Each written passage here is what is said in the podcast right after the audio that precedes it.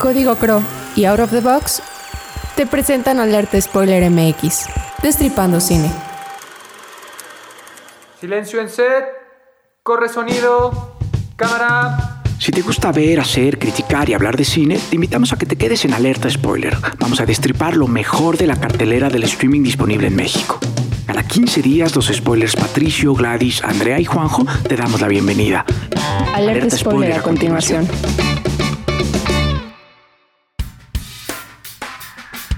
Llegué a Elefante Sound gracias a Luis Huesca, uno de sus fundadores. A él lo conocí años atrás mientras postproducíamos materiales de los cuales ya ni recuerdo tengo, pero que sirvieron de puente con ellos. Pasó el tiempo y se convirtieron en una de las agencias de postproducción de audio más importantes de nuestro país.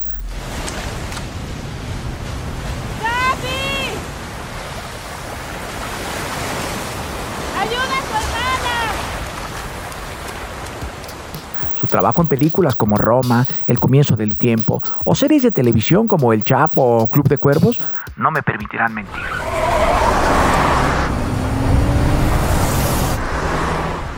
Escuchemos un episodio especial muy pero muy auditivo al lado de los elefantes Sound. Y si te gusta, apúntate a sus cursos en línea para aprender todo lo relacionado al arte del sonido. No te vas a arrepentir, papá.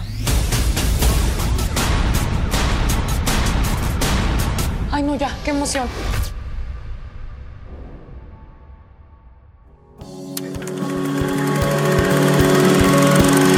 Código Crow es el periódico que te dará las noticias que necesitas para estar actualizado y poder opinar, criticar y decidir acerca de política, economía, contexto social y por supuesto cultura. y la forma en su conjunto es la consumación del más perfecto equilibrio. ¿Y sabes qué es lo mejor? Es gratuito. Lea las mejores plumas de Querétaro en códigocro.mx y síguenos en Facebook e Instagram como arroba código Crow y claro, en Twitter como arroba código Crow MX. Además, cada viernes encontrarás la columna oficial de Alerta Spoiler MX, donde no buscamos spoilearte, pero sí enamorarte del cine. Destripando Cine. Hola a todos, bienvenidos a nuestro tercer episodio especial. Han tenido éxito estos episodios. Quiero primero que nada saludar a mis queridos spoilers. ¿Cómo estás, Pato? De maravilla, Juanjo. Muy bien, muy agradecidos por estar nuevamente hablando de cine, que es lo que nos encanta, y compartir el conocimiento fílmico de este bonito oficio con gente que además sabe lo que hace. Fíjate que ya sé por qué no empezar con Pato los saludos. Siempre pone muy arriba, ¿no? Sí, es como Siempre. mi amigo. Sí, Hola. exactamente. Andrea, ¿cómo estás? Bien, con frío, pero muy emocionada por la oportunidad de entrevista que tenemos de hoy, de conocer un poquito más sobre esta profesión, que los que nos escuchan conozcan más de lo que hay detrás de las cámaras. Ahorita vamos a eso. Gladys, Hola Juanjo, ¿cómo estás? bien, ¿y tú qué tal? Muy bien, acá emocionada por escuchar a estos chicos que nos acompañan el día de hoy, sobre todo porque lo que ellos hacen a veces parece muy olvidado, ¿no? Y estamos aquí para recordarles por qué es tan importante lo que ellos hacen.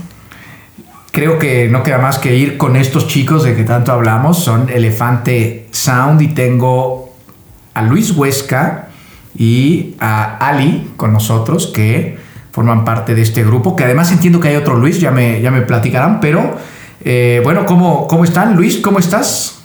Muy bien, Juanjo, muchas gracias. Les agradezco a todos, este, les agradecemos mucho este espacio. Muy contentos de, de compartir y platicar un poquito del diseño sonoro en el cine, que es algo, pues sí, como, como acaba de mencionar Gladys, este, un poco olvidado, pero es muy chistoso porque si falta o está mal hecho, todo el mundo se da cuenta. Pero si está bien hecho, pues cumple y cuenta la historia, ¿no? Entonces es un mundo eh, que nos gusta muchísimo y que disfrutamos mucho hacerlo. Pareciera que es un mundo súper castigado, pero es un mundo bastante bello, ¿no? Y, y- y- y me da muchísimo gusto que estén acá con nosotros. El proyecto que traen está padrísimo. Han crecido un montón y, y ahora nos van a ir contando más y más de ello. Ali, ¿cómo estás? Muy bien, muchas gracias por la invitación, igual por el espacio. No, hombre, gracias a ti por estar y darte el tiempo de estar con nosotros. Me gustaría que me platicaran, si, si les parece bien, qué es Elefante Sound, cómo es que nació, qué es lo que hacen. Pues mira, Elefante Sound, justo como lo mencionaste, somos este Alitzel Díaz, Luis Parra, que eh, hoy no pudo estar con nosotros, y tu servidor Luis Huesca. Empezamos, eh, nos conocimos en el SAE, este, en la Ciudad de México. Ahí estudiamos los tres la carrera de Ingeniería de Audio. Luis Parra y yo estuvimos en la misma generación y Ali iba, creo que una o dos generaciones abajo, si no me equivoco. Y este...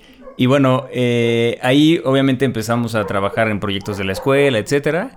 Y después de eso, este, pues empezamos como a, encontrar muchas cosas en común, muchas cosas que nos, este, que nos identificaban.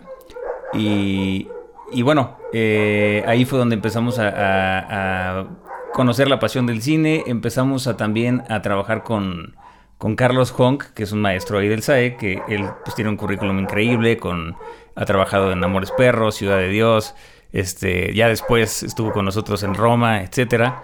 Eh, nos ha invitado a muchos proyectos como Club de Cuervos, todo eso. Y nos fuimos acercando con él. Él fue el primero en darnos una oportunidad en, en esto del cine.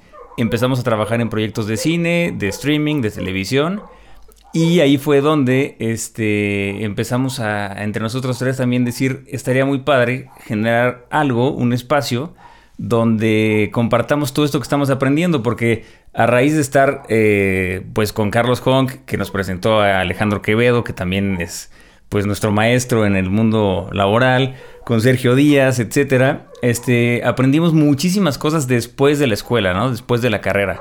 Y ahí fue donde dijimos, no, pues la verdad, este, si queremos eh, como compartir todo lo que, lo que estamos aprendiendo, ¿no? Entonces eh, quisimos justo, bueno, crear el espacio de Elefante Sound para compartir esta, esta información, ¿no? Como los tips específicos, todo aquello que no ves tanto en la escuela y en la teoría, sino todo aquello que, que, que pues es como la, la esencia de los, los proyectos, ¿no? Como este desarrollo creativo que hemos tenido durante los años. Me encanta cómo, cómo fueron llegando a proyectos enormes. La, la, la verdad es que mencionas sí. Roma, mencionas Amores, eh, Amores Perros, Perros por ahí, mencionas que de los pues de tus maestros Ciudad de Dios, tal. No sé, eh, Ali, ¿tú, ¿tú qué me cuentas de, de, todo esto?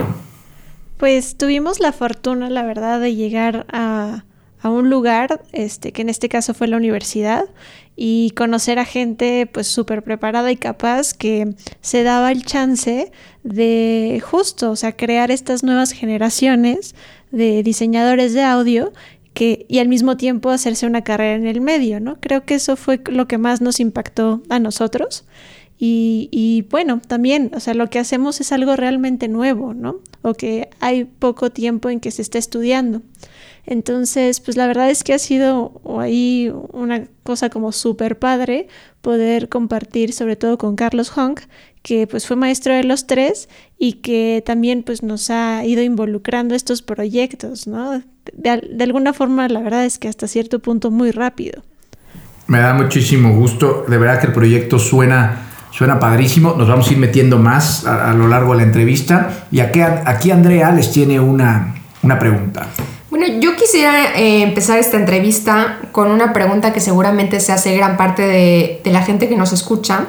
Y es, bueno, como mencionábamos al principio, el audio a veces está y el sonido son, pues pasan, no, no que pasen desapercibidos, pero realmente la gente no sabe la importancia que tiene, ¿no? Realmente comentaba Gladys eh, antes de empezar esta entrevista que a veces, o sea, puedes no, te puede no gustar una película simplemente por el sonido y, y no te das cuenta de ello. Entonces quisiera que nos explicaran en qué consiste todo esto del diseño sonoro, porque luego llega la temporada de, premios y típico que dices, pues no sé ni qué es mezcla de sonido, ni edición de sonido, ni nada. Entonces, pues ahora sí que nos lo platiquen en español. Este, sí, claro, tienes toda la razón y es algo que hasta nosotros en la escuela lo empezamos a ver a fondo. O sea, yo, yo, por ejemplo, te comparto que entré más al SAE para, bueno, la carrera de ingeniería de audio, más para, como la mayoría, ¿no? Para aprender grabación de música, producción musical, etcétera. Y cuando conoces todo este mundo del diseño sonoro, sí, sí, pues es, es increíble y es este, muy amplio, muy variado. Y bueno, en resumidas cuentas lo que significa o lo que hacemos nosotros es la postproducción de sonido, porque hay dos fases importantes del sonido, ¿no? Uno es el sonido directo, que es en la ocasión capturar el sonido, entonces cuando le colocan los micrófonos a todos los actores, y los famosos boom, ¿no? Que es este, este micrófono eh, de forma de caña arriba de, los actores, etcétera, ¿no? Eso no lo hacemos nosotros, eso se hace en locación. Eh, y la, digamos que el objetivo principal de ellos, que obviamente trabajamos en conjunto con ellos, dependemos de ellos y de su trabajo, este, ellos, su prioridad es capturar el diálogo exclusivamente, ¿no? Entonces, si ustedes ven una película, se dan cuenta que todo suena perfecto, no solo el diálogo, ¿no? O sea, ¿por qué suenan los pasos tan claritos? ¿Por qué los vasos cuando agarran una llave? Eso es puro foley, perdón, puro foley, ¿no? Eso es parte de lo que hacemos. ¿Por qué los coches suenan tan bien, tan claritos? ¿Por qué este todos los extras, todas las, si están en un lugar público, por ejemplo, en un restaurante, se escuchan las voces de fondo, este, pero realmente cuando están grabando los extras ni siquiera traen micrófonos y ni siquiera están haciendo ruido, ¿no? Porque se escucha todo tan lleno y todo tan real, justo por el trabajo del diseño sonoro, ¿no? Lo que hacemos nosotros es, eh, el diálogo ya está grabado, que parte del diseño sonoro también es la edición de diálogos, este, que es obviamente seleccionar de literal, palabra por palabra, eh, qué micrófono suena mejor, por qué. Y no solo seleccionarlo, sino limpiarlo, ecualizarlo, etcétera, ¿no? Esa es la parte de, edición de diálogos. Este, está la parte de efectos sonoros, que obviamente son todos los... Lo más espectacular de los efectos, pues son balazos, explosiones, este, automóviles, etcétera. Pero cualquier cosa puede ser un efecto, ¿no? O sea, este, el metro, por ejemplo, eh, una bicicleta, este, todo eso es llenarlo, ¿no? O sea, como no se captura todo muy bien, nuestro trabajo es justo eh, recrear esos sonidos, ¿no? Este, está la parte de ambientes y aparte eh, depende mucho el formato en el que se está trabajando, si es para 5.1, para 7.1, los formatos de ahora, por ejemplo, el Dolby Atmos, en Roma tuvimos la oportunidad de trabajar en ese formato, es poner ambientes en cada escena y seleccionar qué es lo que va a sonar en las bocinas frontales, en las este, laterales, en las traseras o en Dolby Atmos hasta en el techo, ¿no? Entonces es una, es una super chamba, la verdad. Este, y después está la parte de mezcla, que también es parte del diseño sonoro, eh, que es, ya tenemos toda esta información, o sea, diálogos, efectos, este, música, eh, ambientes, foley, hay que mezclar todo, entonces es una locura, estamos hablando de muchísimos canales y todo eso es la parte de, del diseño sonoro, digamos, ¿no? Que el objetivo principal no es solo cubrir lo técnico, que es que suene bien, sino contar la historia, ¿no? O sea, a veces el diseño sonoro, que es lo que hemos aprendido con estas personas que mencionamos, no solo es cumplir con, ah, pues mi restaurante suena restaurante, mi este, bosque suena bosque y ya, ¿no? Sino es, depende qué parte de la película, por qué, en qué momento vas seleccionando qué qué sonido poner y por qué. Ayudas a contar la historia, ¿no? Que es la parte que más nos, nos entusiasma. Está buenísimo y además estás a la buena de Dios, ¿no? Lo que te den de producción y pues ahí tuvo, ¿no? Si te gustó o no, ya es otra cosa. Sí, totalmente. Ali les puede contar también un poco de la parte de diálogos, que la verdad es que mis respetos, porque justo como dices, Juanjo, este, recibes cosas y de lo que tienes. Y no, no quiere decir que los diálogos sean, o sea, los de sonido directo, perdón, sean eh, malos en su trabajo ni buenos, pero a veces hay muchas dificultades y el trabajo del editor de diálogos es rescatar y, limpiar lo más que se pueda o hasta seleccionar para doblaje, ¿no? Que es que Ali es, este, conoce mucho el tema, ¿no? Justo sobre esto, eh, Gladys tiene, tiene una, pregunta interesante. Gladys. Bueno, no sé si es como justamente de, de diálogos, pero bueno, eh, me gustaría como dirigir esta pregunta a Ali eh, para ver, que, saber ella qué piensa, ¿no? Yo recuerdo mucho esta escena de esta película El artista en blanco y negro y que es muda, ¿no? Pero llega un punto en la, en la película en la que él está tomando un whisky y cuando recarga el vaso se escucha por primera vez sonido y ahí es cuando empieza él ir en picada porque empieza es un parteaguas del cine, ¿no? En el que ya empieza a hacer la, el cine deja de ser mudo y empieza a ser con sonido, ¿no? Y me pregunto, Ali, este, ¿qué hace, cuál es la diferencia entre una película con un buen diseño sonoro y una película con un mal diseño sonoro? Y aunado a esto, tiene que ver con cómo se presenta desde el guion, desde la visión del director, o es una cuestión más, más bien técnica. Ok. Este, bueno, es una gran pregunta, ¿no? Porque al final del día, este, como bien mencionaba hace un momento Huesca, eh, lo que nosotros hacemos tiene una parte muy técnica, pero también tiene una parte muy creativa. ¿no? Entonces siempre hay que tener como bien en claro estas dos cosas. Eh, la parte técnica es que si no se entiende un diálogo, por ejemplo, eh, lo que va a pasar es que el espectador no va a entender lo que quiere decir el autor de la película. Y ahí es cuando dicen, ah, qué chafa sonó la película. Y es porque no la entiendes, ¿no? Algo que nosotros estamos muy acostumbrados y que mencionamos en el cine es que nuestro ojo es más fácil de acostumbrarlo a ver algo mal, en el sentido de que está muy borroso o casi no se ve o tiene muchas sombras, ¿no? Que no estás viendo la silueta completa versus a escuchar algo que está mal, ¿no? Por eso es que ahí es cuando brincas si es un buen eh, diseño sonoro o uno malo, ¿no? Entonces, primero está la parte técnica, que eso pues lo tenemos que cubrir para que el espectador no se salga de la película y esta pueda ser contada, que al final nosotros estamos trabajando para el pues para la película, ¿no? Tal cual, para poder contar la historia. Y después ya está la parte creativa, que muchos directores, la verdad es que eh, tienen ese cuidado de incorporarlo o estarlo mencionando o estar atentos del diseño de sonido de su película desde el guion. Y eso la verdad es que está bien padre porque trabajar con directores así nos da mucha claridad de lo que se busca, ¿no? Sin embargo, también hay otros directores que no le dan importancia a ello y nos dan mucha más libertad para poder trabajar en la parte creativa y proponerle cosas, ¿no? Ambas, la verdad es que tienen su, cosa linda, este, son procesos, la verdad es que bastante, eh, pues, padres para nosotros, ¿no? Sin embargo, si te das cuenta, cuando un director tiene muy claro cómo quiere que suene su película, va a cubrir y va a estar al cuidado de muchos aspectos en relación al sonido. Y aquí voy a hacer eh, hincapié en algo que decía Huesca a veces el sonidista o esta persona que está capturando el sonido directo en una producción, pues no es que haga mal su trabajo, sino los acontecimientos y todo lo que está ocurriendo alrededor de la producción, pues no son favorables para él.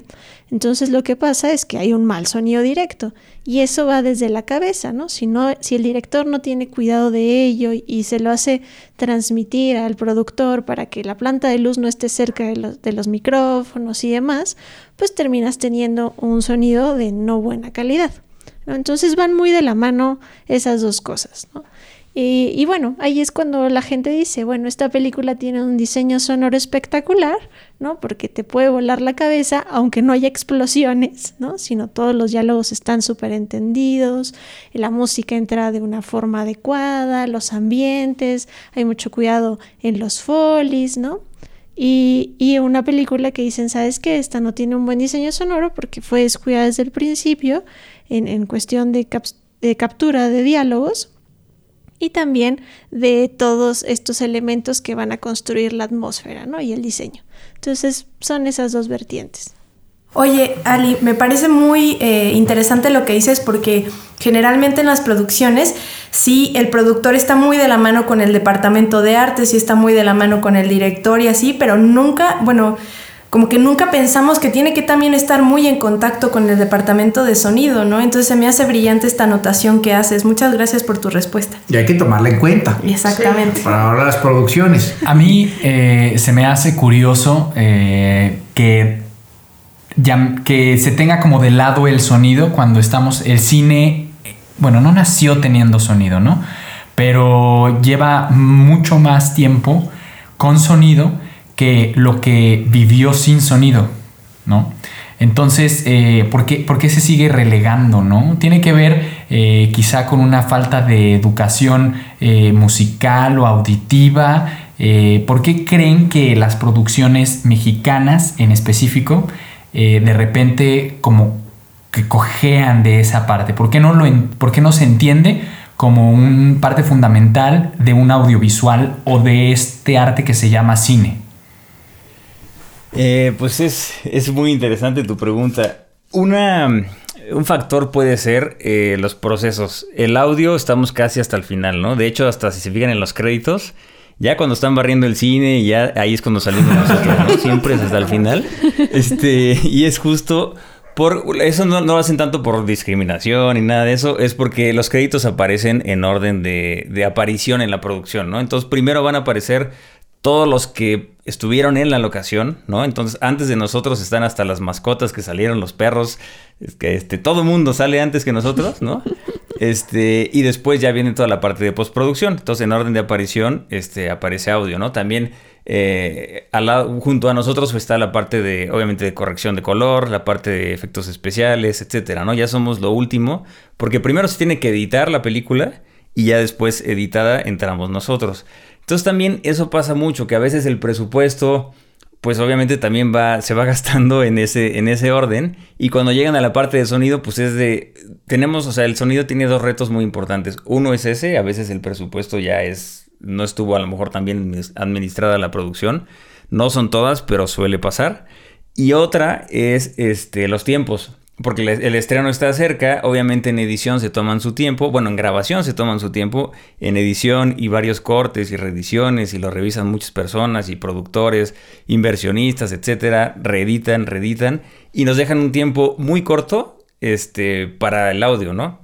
Pero eh, eh, el audio es fundamental. Es tan fácil como poner una película en mute, ¿no? O sea, cambia totalmente. Si es, es tan fundamental que se tiene que hacer, se tiene que hacer bien y se tiene que hacer rápido, ¿no? Entonces es parte de los, de los retos y creo que ese puede ser un factor a lo mejor por el cual es un poco relegado y otro a lo mejor porque no es eh, tan llamativo como efectos especiales o como la actuación en sí, ¿no? Este, pero, pero de qué es fundamental es fundamental porque hasta un, efectos especiales, por ejemplo, cualquier película de estas de Marvel, este, que tienen, están llenas de efectos especiales, los mismos VFX, los mismos efectos especiales sin sonido no lucirían, ¿no? Este, imagínense Iron Man volando pero que no suene nada, ¿no? O una guerra de este, los Avengers y, no suena nada, ¿no? Entonces, este, eh, sí, sí, como dices, es un poco relegado, pero a veces no tanto, depende mucho el director y depende mucho desde el principio de la producción qué tanto le importa, porque hay cosas que desde la preproducción, o sea, estaría bueno que cuando nosotros trabajamos mejor es cuando desde la preproducción, se nos está invitando a las juntas, se nos está invitando a, participar. Nosotros no grabamos el sonido directo, pero podemos ir a la grabación también y, dar ideas y checar que esté funcionando y ponernos de acuerdo con el sonido directo. Cuando hay ese, ese interés de la producción en que los que se van a encargar del diseño sonoro estén presentes en todos los procesos, se obtiene un muy buen sonido. Cuando nada más es como acordarse hasta el final de, ah, pues sí es cierto, necesitábamos sonido, pues entonces ahí tenemos un poquito más de, complicaciones, pero creo que ya empieza a cambiar esa cultura, ¿no? O sea, eh, mencionabas que en México a lo mejor, ¿por qué sucede?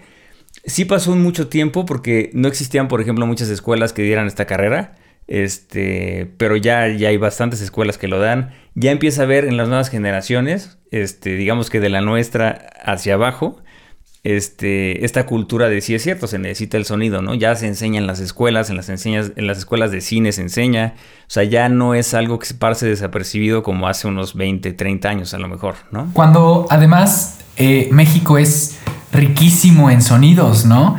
Eh, por ahí hubo una plática en Pitchbox de Guillermo del Toro y Cuarón y, del Toro decía, es que el, el silencio son 10 canales de audio, entonces Incluso cuando hay un silencio en una película, algo está sonando. Algo, algo estás escuchando en ese silencio, ¿no? Totalmente. Y lo que acabas de mencionar, entre nosotros tres lo, lo hasta lo bromeamos porque tenemos cada quien nuestras grabadoras portátiles. Y cuando pasa un vendedor diferente, ¿no? Porque todos conocemos los tamales oaxaqueños, este, el de fierro viejo, todas estas cosas, ¿no?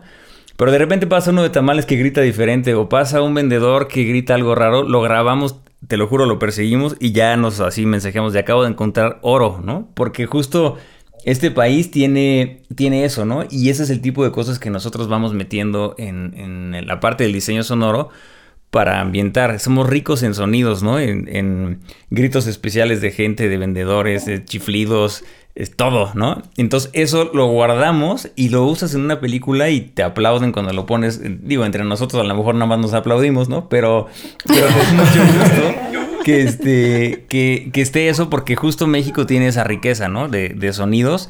Eh, obviamente no solo los generados por las personas, también en naturaleza, etcétera pero sí, sí estoy de acuerdo contigo. Este, estamos llenos de sonidos y, es padrísimo también esta parte de, salirte a grabar cosas y, este, y poder cortarlo, editarlo y, y- y ayudar a contar cierta historia, cierta película, ¿no? Lo que está clarísimo es que, es que el sonido es imprescindible, es importantísimo. Me gustaría meterme con una película en la que ustedes estuvieron haciendo los efectos de sonido, que fue muy famosa, muy reconocida, que mucha gente vio porque estuvo en Netflix, que si no, quizá no lo hubieran visto nunca, o no les hubiera gustado, se llama Roma, la dirige Alfonso Cuarón. Y fíjate que, Luis, platicando con tu hermano eh, hace, hace algunas semanas, un mes quizá, me contó algo de, de un perrito por ahí, una, una historia interesante. de- y, y me gustaría que nos contaras cómo es la experiencia de trabajar con Alfonso Cuarón y, y- y que cerremos con esto de, de- de la perrita, que por ahí es una historia interesante. Este, sí, claro, pues fue un, proyecto padrísimo. Este, obviamente, eh, cuando mencionamos, todos los proyectos han sido increíbles. Este es el que más renombre ha tenido este, hasta ahorita. Eh, y aparte el orgullo y pues la emoción de trabajar con Alfonso Cuarón, ¿no? Esto fue gracias a Sergio Díaz, que él es el supervisor de audio de, de la película. Este, Carlos Honk, maestro nuestro, nos invitó a participar ahí. Y este, ahí, por ejemplo, ahorita Ali les puede contar lo que ella hizo, porque lo que ella hizo, mis respetos, estuvo toda la parte de asistente de producción, la parte más de coordinarnos a todos y aparte como es una producción eh, México, Estados Unidos, Inglaterra en el aspecto de cómo se hacía, se mezcló en Inglaterra, entonces había que coordinar horarios, estudios de grabación en Estados Unidos y en Inglaterra, todo eso ahorita les cuenta Ali.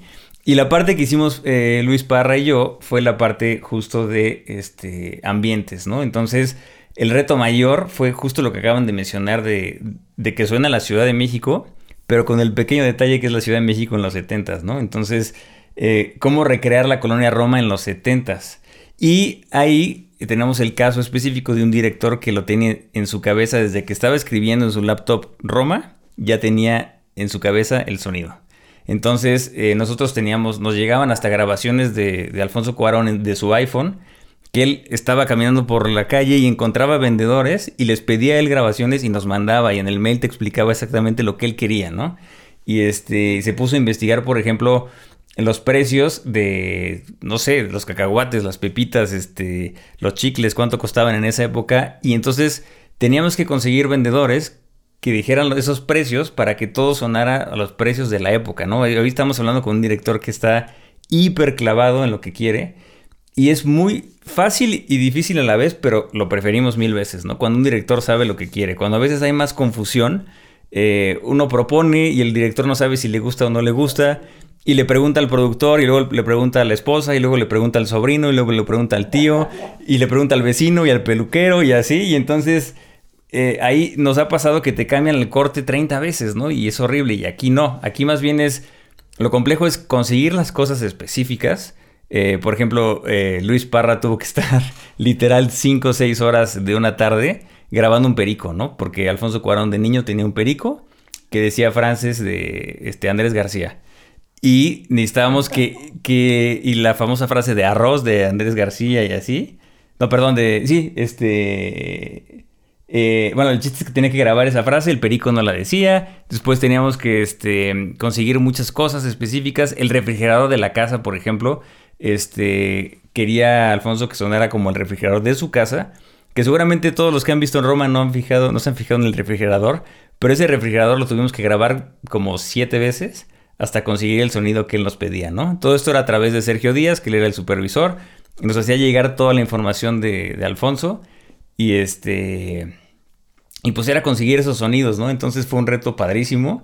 Eh, coches de la época, todos los coches que se escuchan, que pasan, que ni siquiera se ven a cuadro, pero estamos en, en- adentro de la casa y se escuchan los famosos pass-bys de coches en el exterior, son motores de la época, ¿no? Entonces tuvimos que conseguir gente que tuviera coches de los 70s y grabarlos en la carretera hacia, este, hacia Cuernavaca, ahí en silencio, en la carretera de, de, eh, Tepozotlán, y ahí a grabar coches, ¿no? Literal. Entonces, este, hicimos toda una librería increíble. De, lo fue un equipo muy grande en los que logramos esto. Y estuvo increíble, ¿no? Y lo que comentas de la perrita, pues fue justo eh, también a los perros le daba mucho énfasis este, Alfonso Cuarón. Si ven la película, se escuchan muchísimos perros todo el tiempo. Y este, porque es, todas las casas tienen perro, casi casi, ¿no? Entonces, pues ahí aproveché y pude grabar a los, a los perros de, de casa de mi mamá. Y este, y una perrita que pues la creció con, con mi hermano y conmigo, pues sale ahí, ¿no? Y después la perrita pues ahorita ya, ya murió. Entonces, este, literal, cuando vemos la película reconocimos, reconocemos específicamente sus ladridos, ¿no? Y para nosotros tres, o sea, para mi mamá, mi hermano y yo, pues es padrísimo escucharla ahí, ¿no? Ya quedó ahí registrada nuestra perrita que se llamaba Vaca. Este, y es una historia que pues nos, nos gusta mucho a nosotros y, y, es padre eso, ¿no? Que tú puedes contribuir con, con lo tuyo y, y, ya cuando escuchas el sonido completo, escuchas las contribuciones de todo mundo, ¿no? Todas las desveladas de todo mundo, este, y es un, pues algo, algo muy padre, ¿no? Definitivamente ustedes van al cine a escucharla en estas salas especiales una vez que sale la película, ¿no? A ver, Ali, yo ya hablé mucho. Pues sí, sí, sí. Bueno, con, con, Roma pasó algo muy en particular. Este, que bueno, no, no, sé si ustedes supieron y todo, ¿no? Más allá de que fue estrenada en Netflix y que pues mucha gente eh, la escuchó en estéreo, ¿no? En la televisión de su casa y nada más. Este, los productores la verdad es que hicieron una labor titánica de ir gran, o sea, por gran parte de México, porque sí se fueron a varias ciudades a hacer la instalación del equipo de sonido en Dolby Atmos, ¿no? Para que la gente pudiera percibir el sonido tal cual fue como fue concebido, ¿sí? Desde la cabeza del director hasta mezclarlo en, en, ese formato, ¿no? Porque eso fue lo que pasó. Al no ir a las salas comerciales, pues no se tenía tan fácilmente el acceso a una sala de cine con un sonido Atmos, ¿no? Entonces, la verdad es que mis respetos, fue ahí una locura. Eh, sí, claro, o sea, bueno, creo que todos, ¿no? Este, todos los editores y todos los que forman parte de la película, pero sobre todo todos los editores de sonido, este, no sé si fue para todos, sería mucho decirlo así, pero por lo menos para la mayoría fue nuestra primera experiencia de editar una película para Atmos, ¿no? Entonces teníamos la curiosidad de a qué sonaba, cómo se sentía, ¿no? Incluso, bueno, yo fui a varias salas, ¿no? A escucharla. Entonces estuvo, estuvo padrísimo eso, la verdad. Oye, Ali, tu experiencia atrás de Roma, más allá de cómo, cómo la escuchaste, ¿fue buena experiencia? Pues fue increíble. O sea, digo, como, como decía Huesca, o sea, cada proyecto, pues ahí dejamos como todo. Este, tiene sus cosas padres, sus cosas complicadas, entender a los directores, creo que es algo que lo vamos haciendo con trabajar con mucha gente. Yo, Roma, al, al principio no me la creía, luego me asusté un poco después ya no quería y al final la disfruté mucho, ¿no? Esas fueron todas las etapas, la verdad. Este, y pues sí, o sea, es un proyecto que a todas las personas que estuvimos involucradas nos hizo crecer. Nos hizo crecer sí o sí al, al poder trabajar y convivir con una mente ya con tanta experiencia y con y sobre todo que sabía lo que quería, ¿no? Desde un principio. Entonces, eso estuvo increíble. Claro, claro. Al final una, una mente brillante como la, de, como la de Alfonso hace crecer a, a cualquiera. En Alerta Spoiler MX también amamos la música. Out of the Box es el canal de radio en YouTube dedicado a la creación de sesiones en vivo para músicos emergentes, con propuestas exquisitas y rebeldes. Si a ti también te gusta encontrarte con nuevas propuestas musicales de todos lados, sigue el canal de Out of the Box en YouTube y Facebook. Entérate de las nuevas sesiones a través de Instagram y Twitter en arroba Out of the Box Crow.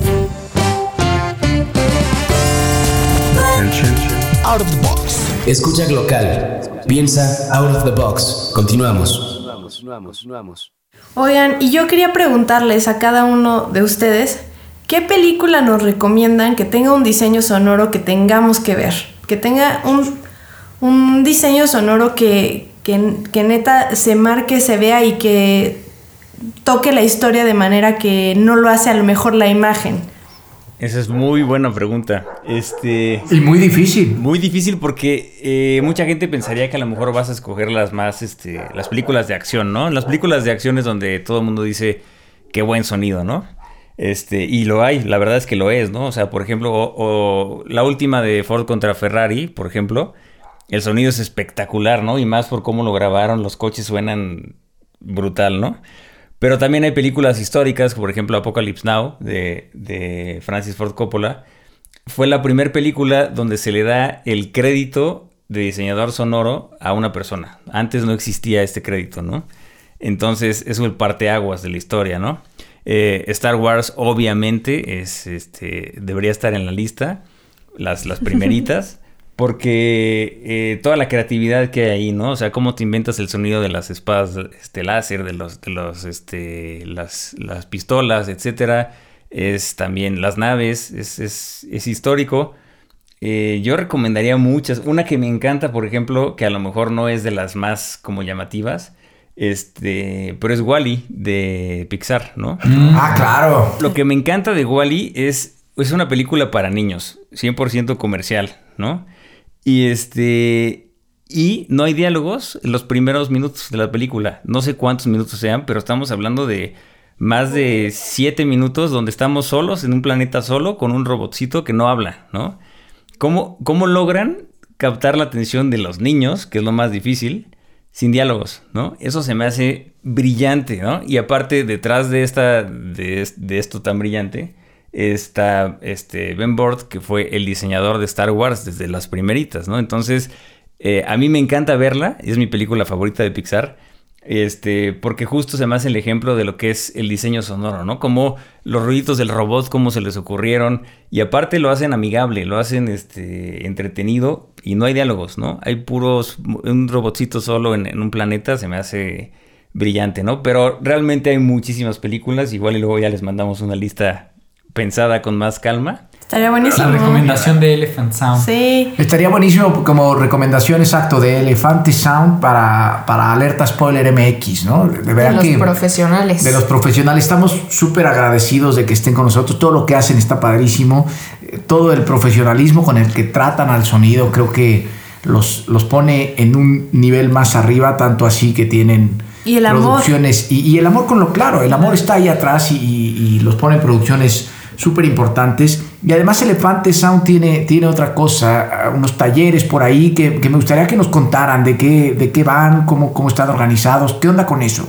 Venga, Lee, tú eres la... Pues, este, pues justo, ¿no? Como al principio decíamos, este, creemos que es una necesidad ahorita para toda la gente que se está dedicando al sonido y que sobre todo le encuentra el amor al diseño sonoro en las películas, eh, que exista pues este espacio, ¿no? Entonces por eso nos dimos a la tarea de Elephant Sound y bueno, este, desde un origen este, fue pensado para trabajarlo de manera en línea, de forma remota, porque pues también nosotros así trabajamos.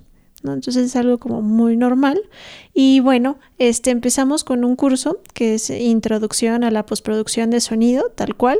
Y este curso está enfocado en, en primera instancia para toda la gente que le gusta el sonido, este, le gustan las películas, pero no sabe realmente de qué trata, ¿no? Entonces es un, una un poquito de información de todo, desde introducción histórica hasta, como ahorita mencionaba Huesca, este, la parte de qué son los folies, qué son los ambientes, los efectos, yo les doy diálogos y bueno, es un poquito de todo, ¿no? Entonces ese es como nuestro primer curso y así empezamos funcionando y bueno, a la gente la verdad es que le ha gustado mucho, entonces ya estamos en los cursos especializados desarrollándolos eh, para, que para que quien decida yo quiero hacer efectos o yo quiero grabar folies o yo quiero editar diálogos, ya vaya al siguiente curso ya más especializado, ¿no? Lo, lo, aquí lo interesante o lo que nosotros queremos que se haga este, nuestro distintivo es que pues les damos ejercicios, los cuales al final pues reciben ellos retroalimentación, ¿no? Y así de con, con, los maestros especializados de, mira, aquí debiste haber hecho esto, aquí funcionaría mejor esto, ¿no? Y, y esa retroalimentación que, que, es tan importante y que ha sido tan clave para nosotros en, nuestro desarrollo profesional. Está padrísimo. Oye, y Ali, ¿y estos cursos yo en una de esas me apunto a alguna. ¿Estos, estos sí. ¿dónde, ¿Dónde se encuentran? Mira, la página es elefantesound.com, eh, tal cual. Y bueno, ahí luego, luego entrando en la página van a ver que hay dos divisiones. Una que es el diseño sonoro, que también son, hacemos eso, ¿no? A eso nos dedicamos, nuestra parte profesional. Y van a encontrar otro botón que dice cursos online. ¿no? Entonces, en cuanto entren ahí, directo los lleva al portal, a la plataforma y bueno, ahí está ahorita el curso de introducción a la postproducción de sonido, donde se pueden registrar y, estamos próximos a empezar con ello. Muy bien, entonces elefantesound.com y aprovecho la, pausa para decirles que también tienen Instagram y, y Facebook como arroba elefantesound, ¿verdad? Así es, por favor, digo donde quieran. Este, también tenemos el correo que es info@elefantesound.com. Si gustan escribirnos en cualquiera de los tres, este, nosotros les estamos contestando a la brevedad. Pero pues si quieren más información del curso y lo que contiene con temario y demás, en la página oficial, por favor. Súper. Oye, bueno, pues oigan, pues extrañamos a, Luis Parra, pero creo que esta plática fue súper buena, súper productiva. Con, contigo Luis y, y contigo Ali. De verdad que estamos agradecidos. Espero que, Alerta Spoiler les ayude, Alerta Spoiler MX les ayude a empujar Elefante Sound en el, tema de los cursos y que ustedes con sus grandes películas nos ayuden a empujarnos a nosotros hacia, hacia nuestros proyectos de podcast y de todo lo que vamos, vamos teniendo. En verdad que estoy agradecido. Muchísimas de conocimiento, ¿no? De saber por dónde va la idea del audio y por qué es tan importante el audio, ¿no? ¿A qué, a qué suena nuestra vida? Nos deberíamos de preguntar eso.